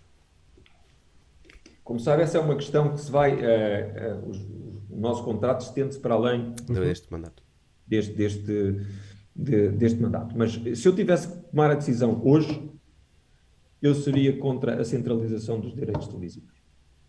Uh, eu sou a favor uh, de, de, de, das mudanças que têm que ser feitas no futebol português. Há muitas mudanças que têm que ser feitas no futebol português para melhorar a competitividade. Mas nós não podemos querer fazer essas mudanças só à custa do Benfica e prejudicando os interesses do Benfica. E aquilo que o Benfica representa no futebol português, nomeadamente a nível de receitas, a nível de, de receitas de, uh, de, patrocinadores, a nível das receitas uh, uh, de, de, bilhética quando, quando, quando, quando, vai aos jogos. Portanto, tudo isso tem que ser protegido e tudo isso tem que ser uma preocupação de qualquer presidente do Benfica. E, e, e antes de falarmos em centralização dos direitos televisivos, há muitos aspectos que têm que ser uh, corrigidos no futebol português. A começar pelo, pelo quadro competitivo, que, na minha opinião, tem que ser reduzido. Há clubes a mais no futebol português. Começando pela clarificação das relações uh, nas várias instituições do futebol português um, e uh, na clara definição de como é que as eleições para os órgãos do futebol português se processam. E, portanto, há muita coisa a fazer. Comecemos por aí Uh, e se começarmos por aí, estamos já a criar condições para que o, esta liga se torne mais competitiva. Oh, João, só uma questão aqui que veio, veio no plano financeiro, mas pode vir noutros planos e é falada muito no seu programa, que é a questão da transparência. E a, a pergunta que eu lhe faço é: sente que há falta de transparência no, no clube hoje em dia? Sinto, sinto, sinto que há, sinto que há falta de transparência. Eu, eu vou-lhe dar aqui uh, vários exemplos. Uh, e, a, a, falta de transparência é uma falta de transparência para com os sócios, para, para, para, para com os donos do clube. E dou-lhe vários exemplos. Nós tivemos uma OPA que foi uh, ferida de ilegalidade. Não houve uma única explicação relativa a este assunto por parte do presidente do Sport Lisboa Benfica. Uma única explicação. Não há muitos casos de OPAs feridas de ilegalidade em Portugal e pelas razões. E neste momento não temos uma única explicação devido aos sócios. Saiu o presidente da mesa da Assembleia Geral do clube, saiu o presidente da mesa da Assembleia Geral da SAD. Não houve uma única explicação do presidente do clube sobre estas saídas. Mais grave, quando saiu o presidente da Assembleia Geral da SAD, ele próprio fez declarações relativamente ao modo de funcionamento do clube, às razões pelas quais ele se demitia, ao facto do clube ser dirigido por um homem só, à maneira, de, ao modo como, como as coisas se passavam dentro, dentro, dentro, dentro dos órgãos da, da, da, da SAD. E, portanto, essas declarações que, no fundo, reproduziam até algumas das coisas que eu tinha dito. Não houve uma única explicação sobre isso. E, portanto, é evidente que falta transparência uh, nas relações entre o clube e os, e, os, e, os, e, os, e os seus donos, que são os sócios. João, então vamos aqui passar para a fase do associativismo e a primeira pergunta é, é esta: falta benfiquismo ao Benfica? No Benfica. No Benfica, sim. Exato, tens toda a razão. Muda tudo, parece é, muda tudo, sim, é verdade, é verdade. Eu, eu acho que falta benfiquismo, falta benfiquismo em muitas, em muitas coisas que se faz no clube. Acho que sim. Acho que falta, acho que falta benfiquismo em, em, em muitas coisas. Uh, eu gostava, por exemplo, de ter mais figuras de referência do benfiquismo presentes uh, na vida do clube. Uh, desde enquadrando alguns aspectos da formação, que não significa treinar os, os jovens que estão no Seixal, até porque para treinar jovens tem que se ter competências específicas, mas eu, eu acho que se deve. Essas figuras, estando presentes no Seixal, seriam muito importantes para enquadrar alguns aspectos da formação. Eu lembro-me de ver uma vez um documentário, quando o Chalana ainda era. Ainda, era, uh, ainda fazia parte da formação, em que os miúdos chegavam e havia um documentário sobre o Chalana. Uh, e o impacto que isso tinha nos miúdos e, e, e, verem o estádio antigo e verem aquilo que era o Benfica do, do antigamente e, portanto, eu acho que faz, fazem falta figuras do Benfica uh, em várias áreas do clube. E depois, eu acho que falta benfiquismo nisto, que é, para mim o benfiquismo é um Benfica que ganha na Europa muito mais do que este que nós temos hoje em dia. Não me venham falar em hegemonia desportiva, porque eu cresci numa década em que nós ganhámos 8 em 10 campeonatos. Eu sou do, eu sou do tempo, como dizia o outro, eu sou do tempo em que os adversários tremiam cada vez que iam jogar ao Estádio da Luz, ou que ficavam preocupados cada vez que saía o nome do Benfica no susto europeu. E, portanto, o benfiquismo é isto. O benfiquismo é ter ambição, é querer chegar longe na Europa. É lá que nós nos fizemos grandes, é para lá que nós temos que voltar. E, portanto, nesse sentido, acho que falta muito o benfiquismo. Acho que, o, que quem acha que o Benfica acaba na segunda circular e quem acha que aquilo que temos hoje chega, então provavelmente não vai votar em mim. Quem quer um Benfica que chegue mais longe na Europa, quem quer um Benfica que tenha uma visão de futuro, quem quer um Benfica com condições organizacionais e uh, de competência para chegar mais longe, provável, provavelmente estará muito mais próximo de votar na minha candidatura. João, um dos temas que os benfiquistas muito falam e gera muita polémica é a comunicação do clube. E a pergunta é, vai neste sentido, como é que acha que deve ser gerida a linha de comunicação do clube com os seus adeptos? Uh, que estamos a falar de Benfica TVs, uh, redes sociais, newsletters e tudo, e tudo adjacente à comunicação do clube. Acho que há muito trabalho a fazer. Uh, eu acho que a BTV, por um lado, tem que ser um espaço de livre debate de, e de democracia para todos. E não é isso que, infelizmente, está a acontecer. A BTV não tem, não, não tem estado a prestar um serviço a todos aqueles que são os, do, os donos do clube, que são os sócios. E, portanto, tem estado ao serviço da candidatura do, do atual presidente, em vez de eh, tratar todos os candidatos em, em, em, pé de igualdade. E, portanto, falta transparência e democracia na BTV. Acho que há trabalho a fazer uh, na melhoria de muitos dos conteúdos. E acho que, em termos, em termos comunicacionais, uh, o Benfica tem muito a melhorar no sentido de ter uma comunicação positiva, uma comunicação que uh, não se perca em questões completamente laterais e que se foque no essencial, e o essencial é aquilo que é importante para os sócios, as nossas vitórias, incentivar o, o clube a ganhar mais e não preocupar-se em estar a defender agendas que não têm nada a ver com, com o Sport Lisboa Benfica. João, uma das perguntas do nosso patrono Carlos Rabelo é esta. Falou por diversas vezes na criação de uma fan zone 2.0, adjacente ao Estádio da Luz com zonas de restauração dentro e fora do estádio e zonas de, de, de entretenimento para as crianças. Em que é que essa zona difere do que é que existe hoje? É, difere em tudo. Aquilo que existe hoje não é uma fanzone, é uma fanzoninha. Isso. É uma coisa que pode ser. É uma, é uma, ouça, é uma coisa que pode ser uh, uh, virada do avesso e transformada numa verdadeira fanzone. Eu tenho alguma experiência disto, porque a empresa para a qual eu trabalhava fez várias fanzones enquanto patrocinadora das grandes competições uh, uh, internacionais, nomeadamente uh, dos campeonatos da Europa e dos campeonatos do mundo. E, portanto, eu sei como é que se faz uma fanzone. e o que eu proponho é uma coisa completamente diferente. É uma fanzone que tenha uma parte de entretenimento digital, que tenha uma presença forte das casas do Benfica, que tenha a presença de antigos jogadores e que se crie, no fundo, uma melhoria da experiência do dia de jogo. E um, uma das coisas que nós temos hoje em dia é que a experiência de dia de jogo para cada adepto do Benfica é uma experiência pobre. E é pobre porquê? Porque não se criam condições para que os adeptos cheguem mais cedo ao estádio e para que tenha uma experiência que comece mais cedo. Ora, se nós tivermos uma experiência, uma, uma fanzone que tenha esse conjunto de iniciativas, que tenha esse conjunto de entretenimentos, o que é que nós estamos a fazer? Estamos a trazer para perto do estádio e para, para dentro do Benfica um conjunto de receitas que neste momento estão espalhadas pelos centros comerciais e por outros sítios à volta.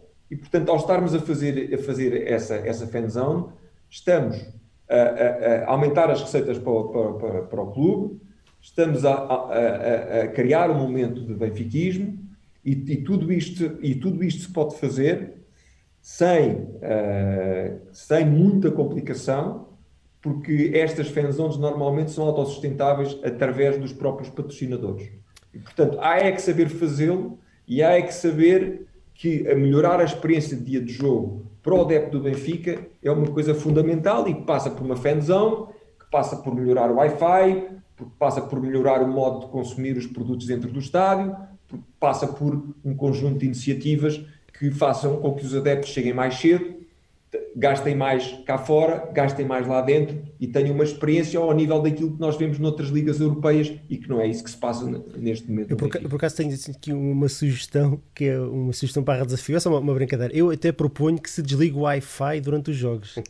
é menos Wi-Fi e mais, e mais, e mais concentração naquilo que está Eu a não era tanto isto, mas era tentando ser um pouco provocador mas isso não transforma a experiência do estádio apenas na vertente plástica? Não perdemos também uma outra parte que era importante preservar, que é a parte das relotes à antiga, as pessoas que vêm de fora e que depois estão de garrafão e à frente do autocarro, essa parte também é muito importante. E mesmo o inferno da luz dentro do estádio. E pronto, o dentro do estádio é outra questão. Não, não, antes pelo contrário, antes pelo contrário, porque, vamos lá ver, a fan zone que eu proponho é uma fanzone que, por exemplo, terá a participação das casas do Benfica e que terá relotes e que terá inclusivamente no projeto que eu apresentarei uma zona para que as pessoas que venham de fora tenham os seus, os seus farnéis e possam comer. Ou seja, o que eu quero é um espaço de benfiquismo. Não é exatamente o contrário daquilo que me está a dizer. Um espaço para as pessoas que, que podem trazer o seu farnel, mas que, ao mesmo tempo, têm uh, entretenimentos para toda a família, tem uma zona digital, tem a presença de antigos jogadores, tem a presença de jogadores das modalidades e com isso estamos a criar um ambiente completamente diferente à volta, à volta do Estado. E, e onde o benfiquismo começa aí e que depois continua ao longo, ao longo do estádio e ao longo do, do, do, do, do curso do jogo. João, falando agora da questão do, dos estatutos eh, que propõe uma, propõe uma revisão, eh, pode-nos indicar as alterações que, no seu entender, são as mais urgentes? Eu acho que a primeira alteração mais urgente, aliás, como se está a ver pela, pelo desempenho deste presidente no último mandato, é a, a limitação de mandatos. Uh, e eu proponho a limitação a três mandatos de, de, de quatro anos. Uh, limitação a três mandatos seguidos ou intercalados. O que é que eu quero dizer com isto? Eu quero evitar aqui uma situação como acontece com o Putin na Rússia, em que alguém que faz dois mandatos e depois a seguir põe lá uh, um, um, um, ajudante e depois volta por três mandatos a seguir. Eu acho que três mandatos é mais do que suficiente para um benfiquista deixar a sua marca uh, no Sport Lisboa-Benfica. A permanência do poder gera vícios, gera conforto, gera uma teia de interesses e é isso que eu, que eu acho que tem que desaparecer do Benfica e, portanto, eu proponho essa limitação de mandatos. Segunda, segunda medida, proponho que a, que a, que a idade para a elegibilidade do Presidente uh, uh, passe a ser de 35 anos, com 15 anos de sócio efetivo, mais uma vez, porque uh, as regras para se eleger um Presidente do Benfica não podem ser mais rigorosas do que as existentes para exigir para, para, para eleger titulares de órgãos públicos, órgãos de soberania em Portugal, e, e, porque não faz sentido que uma pessoa que tenha 35 anos não esteja preparada para exercer o cargo de presidente do Sports Benfica. Aliás, se esta regra existisse quando, nos nossos tempos mais gloriosos, Maurício Vieira de Brito nunca teria sido eleito presidente do Benfica, porque ele tinha 37 ou 38 anos e, portanto, nunca, nunca o teria sido. Nunca o teria sido. E, portanto, é uma regra absolutamente absurda e que eu vou propor aos sócios que seja, que seja debatida em estatutos. Vou propor, como já lhes disse, que a alteração do emblema tenha que ser decidida em Assembleia Geral. Uh, é, é, algo eh, demasiado valioso para estar sujeito apenas a uma estratégia de marketing ou, ou, uma estratégia comercial. Vou propor que a data das eleições seja uh, mudada para o final da época imediatamente anterior, exatamente para que não ocorra em plena época futebolística, permitido a cada um dos candidatos apresentar as suas propostas, apresentar o seu projeto e, uh, e, e fazê-lo uh, na, altura, na, na, altura certa. Portanto, há aqui um conjunto de propostas que, eu, que me parece que são muito, muito importantes e tenho aqui, enfim, duas propostas que eu pedi emprestadas às outras listas e é assim que eu vejo isto. uma proposta emprestada uh, do Dr. Gomes da Silva, que é a proposta de, de uma eleição por maioria absoluta. E eu acho que essa é uma boa proposta, foi feita pelo Dr. Gomes da Silva, e a proposta do provedor de sócio, que também não é minha, mas que é do Movimento Servir o Benfica. E eu acho que é uma boa proposta para aproximar o Benfica dos sócios em complemento com o papel do Presidente da, da, da mesa da Assembleia Geral. E, e, isto, no fundo, representa a, a, maneira como eu, como eu olho para estas eleições do Benfica. Não há ideias uh, do A, do B ou do C. Todas as ideias que forem importantes para o Benfica podem e devem ser apresentadas, por, aproveitadas por todas as listas.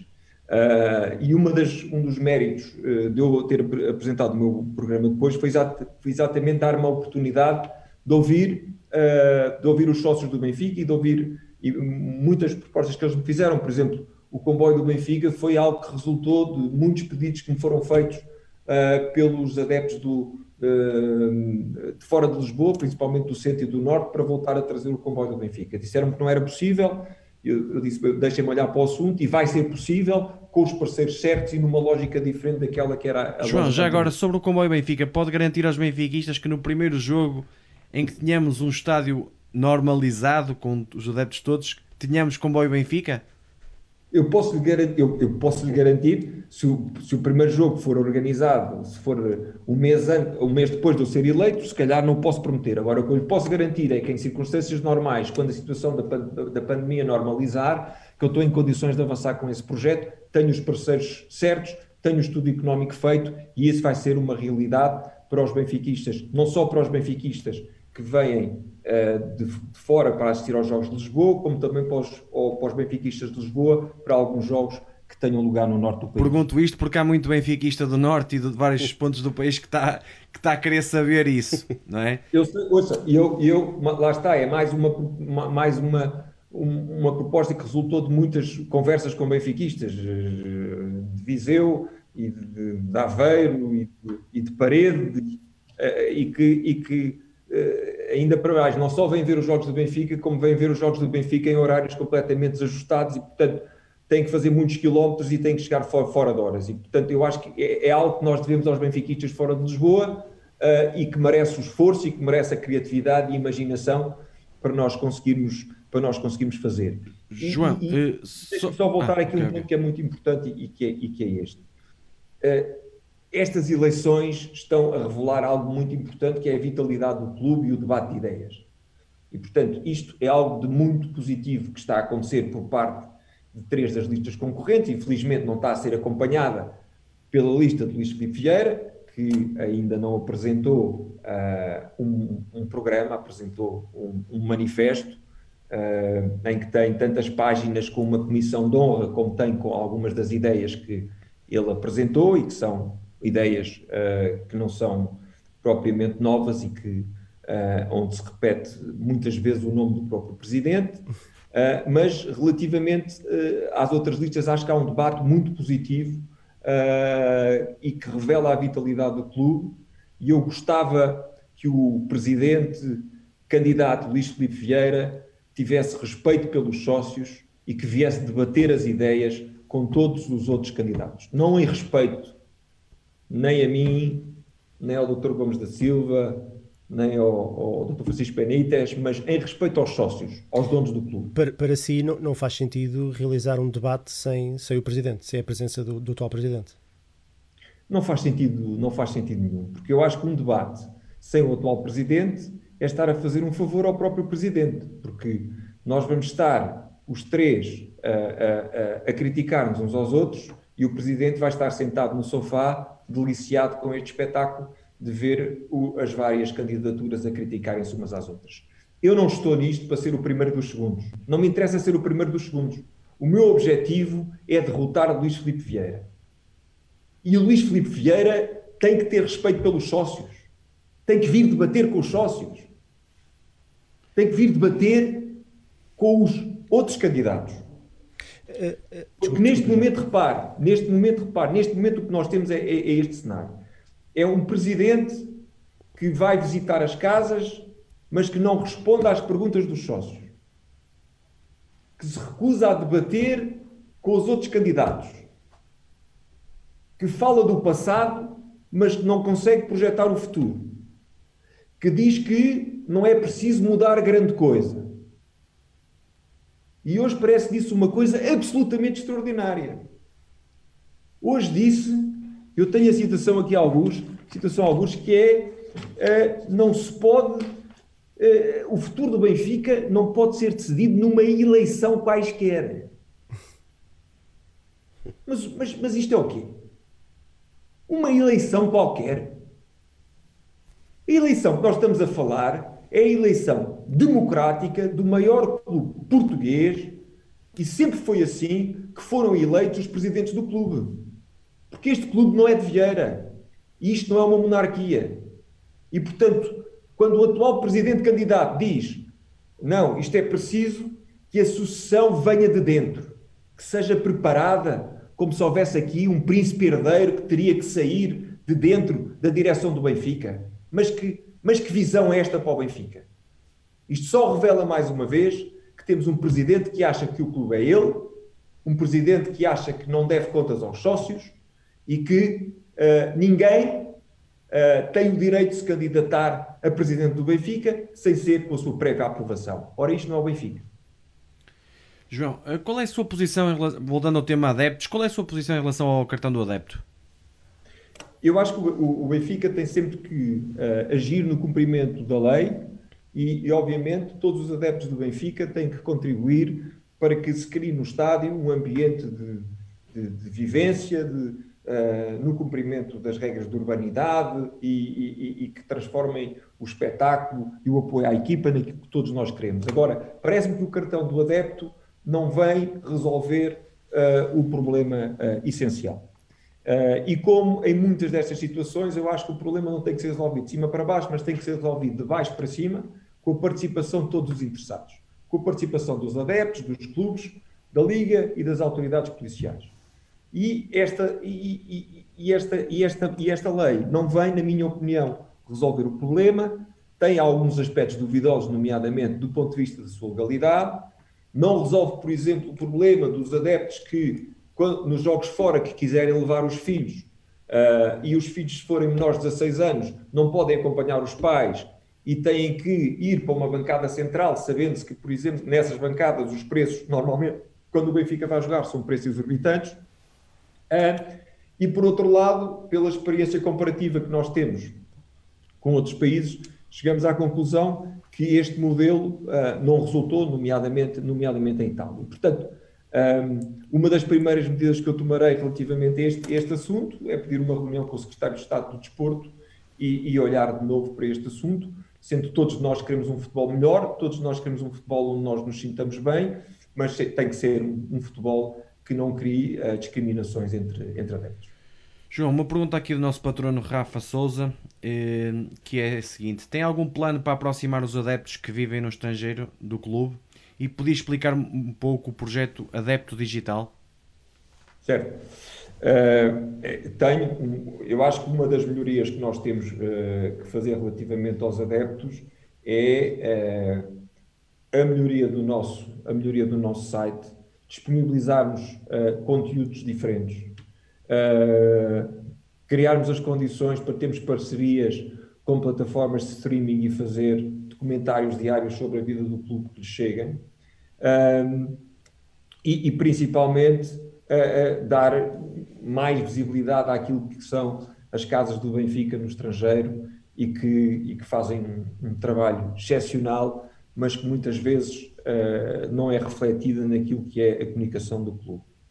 Um, relativamente ao adepto digital, o que se pretende com o adepto digital é fazer uma introdução ao Benfica uh, a um adepto, que tanto pode ser português como pode ser um adepto noutro país qualquer, mas que ainda não tem uma ligação afetiva ao clube que o faça querer ser sócio do clube. E, portanto, o adepto digital, obviamente, não terá direito aos mesmos conteúdos nem aos mesmos benefícios tem o sócio do clube, mas terá direito a alguns conteúdos limitados, no fundo, como normalmente se faz com uh, uh, neste tipo de, de, de, projetos de fidelização, que esse adepto crie uma certa habituação ao clube, que seja familiarizado com aquilo que é o Benfica, com o objetivo seguinte de ele poder evoluir para sócio do clube. E isto pode ser muito relevante, por exemplo, para mercados. Vejo está aqui este, este nosso amigo aqui muito interessado na minha, na minha explicação.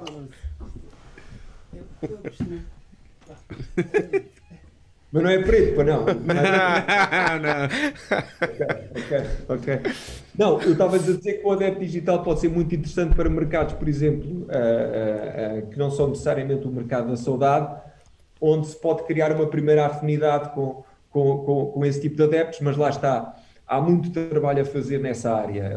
Se nós compararmos o número, os, os nossos, o número de seguidores do Benfica no Instagram, como por exemplo com, o número de seguidores do, do, do Ajax, eh, vemos que a proporção é salvo de 1.7 para 5,2 milhões. Eh, no YouTube, o Ajax também tem três vezes mais seguidores do que o Benfica. Ora, isto não tem, eh, não, não tem razão de ser. O Benfica tem, pela sua dimensão e pela, pela diáspora, tem que ter mais adeptos do que o Ajax. E, portanto, há um trabalho a fazer a nível das redes sociais, há um trabalho a fazer a nível da, do melhoramento de conteúdos, há um trabalho a nível uh, a fazer com, com, as plataformas de streaming que possam distribuir esses conteúdos do, do, do, Benfica, há um trabalho a fazer desde logo traduzindo para outras línguas muitos dos conteúdos, muitos dos conteúdos do site que neste momento não estão traduzidos suficientemente para outras línguas. E, e, e, mas eu repito aquilo que disse ao, o princípio, que é, é irreal nós estamos a pensar que a, a, a, internacionalização da marca se faz por ela própria. A internacionalização da marca precisa do sucesso desportivo. E quanto mais sucesso desportivo nós tivermos, mais receitas vamos conseguir angariar lá fora. Senão, mais uma vez, estamos a construir a casa pelo telhado. Muito bem, estamos, estamos aqui a chegar à parte das perguntas finais e, e depois temos o, o quiz enquanto a minha gata vai dar mais uma voltinha. Um, admite fazer coligações com outras listas? Já falámos aqui do movimento Servir o Benfica, por exemplo. Olha, eu tenho, tenho como, já, como já disse, tenho muito respeito pelas, pelas ideias que foram lançadas pelas outras candidaturas. Acho que há muito boas ideias nas outras candidaturas e acho que finalmente estamos a discutir o Benfica. Uh, mais uma vez, lamento que o candidato presidente não, tenha, uh, não esteja a contribuir para este debate. Mas pelo menos nós os três estamos a fazê-lo. Uh, estamos a viajar pelo país, estamos a ouvir os sócios e isso é muito positivo. Eu acho que agora é tempo de apresentar o programa, é tempo de apresentar as pessoas que vão começar a ser apresentadas e deixar que os benfiquistas comparem, façam, irem fazendo as suas escolhas e, e, e isso é que me parece importante nesta altura. E... João, posso fazer diz, diz, claro, claro. João, eh, caso não ganhe as eleições, eh, vai estar na, na, Assembleia Geral seguinte eh, após o ato eleitoral? Se estiver em Portugal, vou. Eu, uma das razões pelas quais eu não tenho comparecido em muitas Assembleias Gerais é porque não vivi em Portugal durante muitos anos e tenho passado a minha vida em, em aviões. Mas se estiver em Portugal, e é isso que eu espero que aconteça, espero passar mais tempo cá agora, uh, continuarei a ser um, um benfiquista uh, muito interessado na vida do clube, mas uh, o que eu não concordo é com a premissa da sua pergunta, porque o que eu espero é que nessa Assembleia Geral Luís Felipe Vieira compareça como associado e esteja lá a discutir o problema do Benfica enquanto associado e a fazer-me perguntas com toda a liberdade e a legitimidade que têm os sócios do Benfica. Por falar em, em, em assembleias, uh, está confortável com o sistema de votação implementado para as próximas eleições? Tenho algumas, tenho algumas, uh, tenho algumas uh, objeções relativamente, relativamente ao modelo de voto. Eu acho que é positivo nós termos mais locais de votação em todo o país. Aliás, se leram o meu programa, viram que isso fazia parte do meu programa. mas não havendo confirmação da fiabilidade do voto eletrónico, uh, eu acho que uh, nós temos que evoluir para o voto físico, porque temos que ter a certeza de que os sócios do Benfica sentem que temos um processo eleitoral completamente, completamente fiável e transparente. Isto já foi dito pela minha candidatura ao Presidente da Mesa da Assembleia Geral. Inclusivamente, dissemos nessa carta que enviámos que se não era possível garantir essa fiabilidade do voto eletrónico que nós oferecíamos o know-how que temos e as empresas que conhecemos para que pudessem certificar isso, obviamente de acordo com as outras candidaturas, continuamos sem qualquer resposta. Este sistema eletrónico, obviamente que não é certificado por ninguém, muito menos pela Comissão Nacional de Eleições, e portanto não havendo essa fiabilidade ou essa certeza ou essas garantias relativamente ao voto eletrónico, uh, nós insistiremos na importância de que haja o voto físico. Muito bem, então vamos passar então para o, para o grande quiz, sempre um momento alto do, dos nossos programas. Uh, temos aqui cinco perguntinhas de cultura geral benfiquista, não é, João? É isso, é isso. Desta vez não, fomos, não, fomos, não fomos tão, mal, tão, tão mauzinhos como, do, como no, no último programa. então, então, está pronto? Vamos embora. Muito bem, então quantos, esta, esta pergunta é de resposta múltipla. Quantos golos marcou Jonas ao serviço do Sport Lisboa e Benfica? 106, 126, 137 ou 148?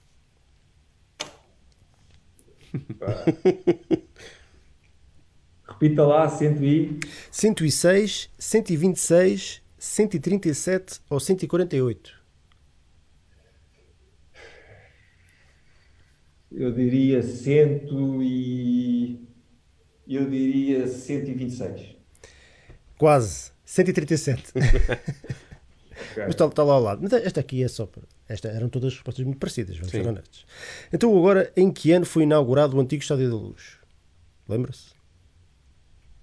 O antigo Estádio da Luz uh, foi inaugurado em. Uh, 1950 1950, 1953, não, 1954. Certo. Isso mesmo. Estava é? quase no 3, mas acabou por ser. A 1 de, a de dezembro, que aliás é uma das coisas que torna o. 1 de dezembro, exatamente. Diferente do Porto e Sporting que preferiram inaugurar em dias mais próximos da ditadura. Mau era o, foi o resultado nesse jogo. Exatamente, o Benfica perdeu 3-1 com o Porto. Vingança, uma espécie de vingança da, da vitória Exato, que o Benfica teve lá. Podes, podes seguir. É?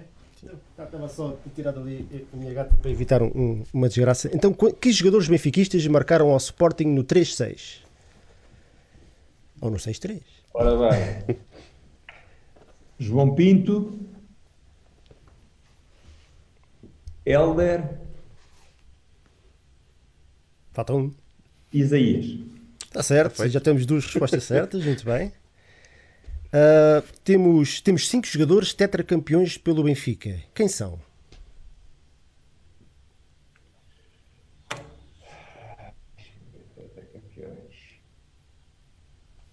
André Almeida. Sim, Luizão. certo?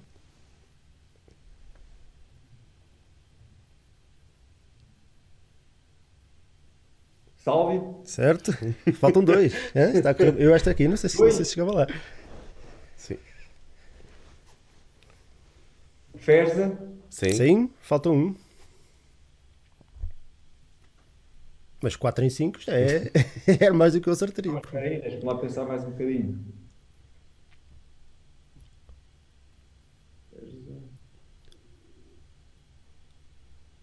Epá, não, não me lembro.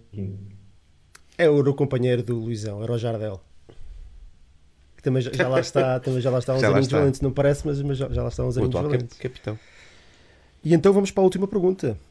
Ah, quantos títulos de campeão nacional tem a secção de basquete? Esta também é de resposta múltipla. 15, 18, 22 ou 27?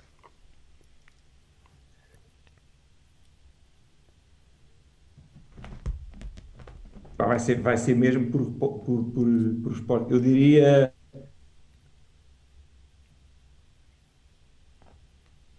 Agora deixámos de ouvir um bocadinho. Deu a resposta. 20. Agora estamos aqui com umas dificuldades técnicas.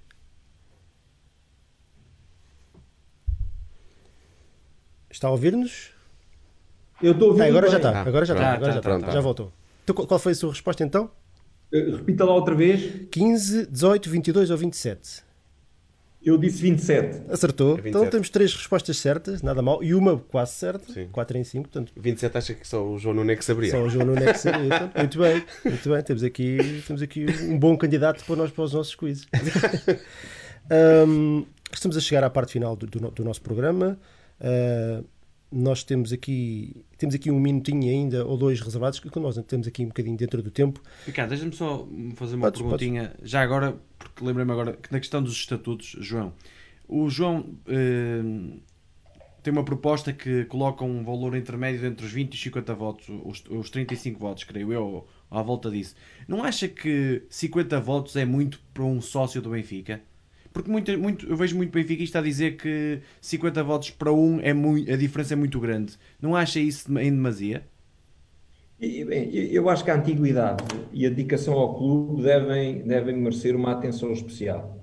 Mas acho que há uma diferença muito grande entre os 20 e os 50 votos. E por isso é que eu proponho criar uma categoria intermédia que aproxime esse, enfim, que aproxime ah, os 20 dos 50, não sei se serão 40, isto obviamente terá que ser um debate ah, que sujeito a um debate prévio e aprovado em Assembleia, em Assembleia Geral, mas para mim parece-me que a distância entre os 20 e os 50 é, é demasiado grande. Portanto, o número será 35, 40, 40. Acho que faz, faz sentido ter esse escalão intermédio. Já agora, Picado, posso só. A questão. de- já nas modalidades, é, é- pretende ser um presidente presente nos jogos das modalidades? É, pretendo, pretendo e pretendo que os outros vice-presidentes também o sejam. Ah, eu, enquanto fui vice-presidente do Benfica, ah, uma das coisas que eu, que eu, que eu gostava de fazer era, ah, no intervalo, das, enfim, ali, da, da- nossa azáfama, ir assistir a jogos da- das modalidades e fazia-o muitas vezes. E, portanto, eu acho que o exemplo relativamente ao ecletismo tem que ser dado pelo presidente.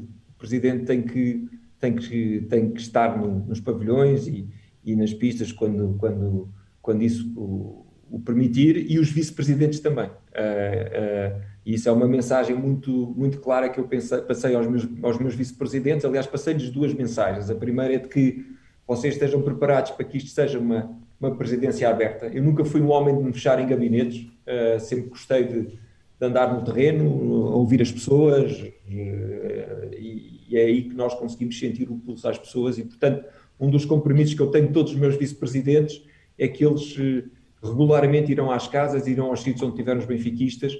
Não, não pode ser só o presidente que vai às casas em dia de inauguração ou em dia de aniversário, nem só o vice-presidente responsável pelas casas. Acho que isto é uma responsabilidade de todos os vice-presidentes. O vice-presidente financeiro que ande por fora a explicar aos sócios porque é que as coisas estão a fazer de determinada maneira na área financeira, o vice-presidente das modalidades e por aí fora. E, portanto, eu tenho o compromisso de todos que eles me acompanharão frequentemente nas, nas visitas às casas do Benfica e onde houver uh, momentos de benfiquismo fora do Estádio da Luz.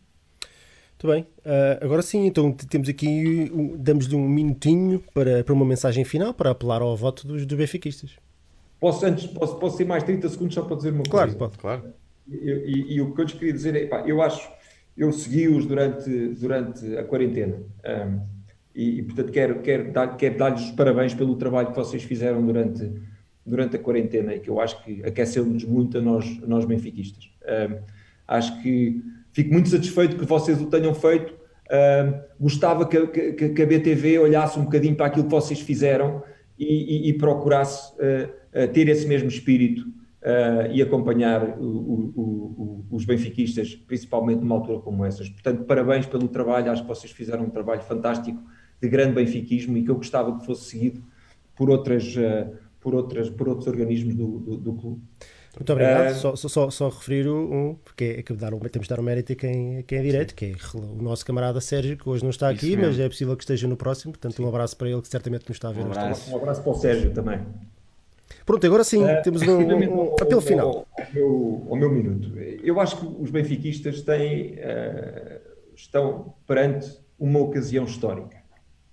E uma ocasião histórica em que há um ciclo que, que, que acabou, há um ciclo que está esgotado uh, de um presidente que está completamente desorientado a nível da gestão desportiva, que está completamente desorientado a nível da gestão financeira, que decide sozinho, uh, que não está full time no, no, Benfica, que está preocupado com outras coisas que não são o Benfica, uh, que uh, não tem uma direção coesa e que decida como uma direção verdadeiramente deve decidir e que deve muitas explicações aos sócios que, que não são dadas. E, portanto, o benfiquista tem que mudar e tem que mudar agora, porque o Benfica não aguenta mais quatro anos de Vieira. E o que nós temos perante nós, benfiquistas, é duas coisas. Uma é uma candidatura do candidato presidente que diz que só fala do passado. Só fala do passado, uh, não há muito a mudar. Se algo tiver que mudar, tem que passar por pela, pelo crivo do próprio presidente e uh, promete mais uma vez coisas que não cumpriu. É uma candidatura de um homem gasto, cansado e que parece que carrega um fardo ao ser presidente do Benfica. E depois do outro lado temos a minha candidatura, que é uma candidatura de esperança, que é uma candidatura que não, não fala do passado, que reconhece o passado, mas que projeta o futuro. Que apresentou um programa com quase 90 medidas estruturadas à volta do futebol, das modalidades, do, dos sócios no centro da vida do clube, da, da, da, da, divulgação da marca e da internacionalização da marca, e tudo isto faz parte de um projeto que quer devolver o clube àquilo que ele sempre foi. E, portanto, temos um projeto que fala do passado, temos um projeto que quer o futuro e que apresenta medidas concretas para o fazer. E eu espero que todos os benfiquistas façam a escolha certa, Uh, mas principalmente faço aqui um, um, apelo, que é que no dia das eleições que vão votar, mesmo aqueles que não estavam habituados a votar, que vão votar, que saiam dos sofás e que vão cumprir o seu dever de cidadania benfiquista, porque nunca foi tão importante como agora que eles o façam. E, portanto, é esse o meu apelo final, que todos os benfiquistas votem e que votem uh, naquilo que eu espero seja uma mudança que é absolutamente fundamental para o futuro do nosso clube. Muito bem, e estamos a chegar ao fim. Eh, gostaríamos de, de agradecer ao João por ter aceitado o nosso, o nosso desafio, por, por estar aqui a responder às nossas perguntas e à dos nossos camaradas também do, do, do Benfica Independente, de- de- que fazem parte da equipa também e da família. Eh, agradecer à, à malta toda que, que nos está a acompanhar hoje no chat, e hoje foram muitos, não sei se, se isto for indicador de alguma coisa. Eh, Obrigado ao Diogo Dinha, ao Vítor Carocha, ao Ruco Cabara, ao João Pedro, Carlos Friaças, Gerald Alberto, ao Walter Correia, ao João Pedro, Nuno Filipe Gonçalves, à Magda, Francisco Domingos e a todo o resto da malta que que nos acompanhou hoje. Joões, querem, querem despedir-se aí da malta também? Agradecer ao João por- pela presença aqui. Foi mais um momento em que pretendemos esclarecer todos os benfiquistas desta candidatura e também das outras como fizemos e que eh, dia 30 voltem todos que é o Benfica que ganha no final. E também, obviamente, estamos muito agradecidos à presença do João. Ac- Acreditamos que tenha sido uma entrevista muito esclarecedora, ah, assim o pretendemos. E mais uma vez o apelo que tenho feito regularmente para que se informem, continuem a ler, leiam os programas, discutam, saibam discutir também, que a história do Benfica é essa. E há aqueles que nos têm perguntado, ahm, porque teoricamente temos agora uma entrevista daqui a uma semana e fica a faltar ah, o presidente. Ahm, reiteramos que já, já endereçámos o convite mais do que uma vez. Ahm, não consideramos ainda como um não, consideramos como a ausência total de resposta. Até dia pode- 30 ou até dia pode, 29? acho pode que querer dizer alguma coisa. Ahm, falando não em nome do Benfica Independente, em nome individual, acho que a história do Benfica exige o contrário, exige que um presidente esteja disposto a falar, sobretudo porque se procura nunca que sejam ataques, mas sim diálogo, compreender, ouvir a opinião dos seus sócios. Pronto. É isso, João. Mais uma vez agradecemos a sua, a sua presença. Relembrar que a nossa próxima entrevista é Francisco Benítez no dia 15 de outubro às 21h30. Siga-nos nas redes sociais. Nós estamos no Twitter, no Facebook, no Instagram. eh, Só, só nós estamos no Tinder. Eh, o nosso site é www.benficaindependente.com. Um, e é isso. Muito obrigado a todos mais uma vez. Boa noite e, viva o Benfica. Viva o Benfica. Boa noite, viva o Benfica. Obrigado.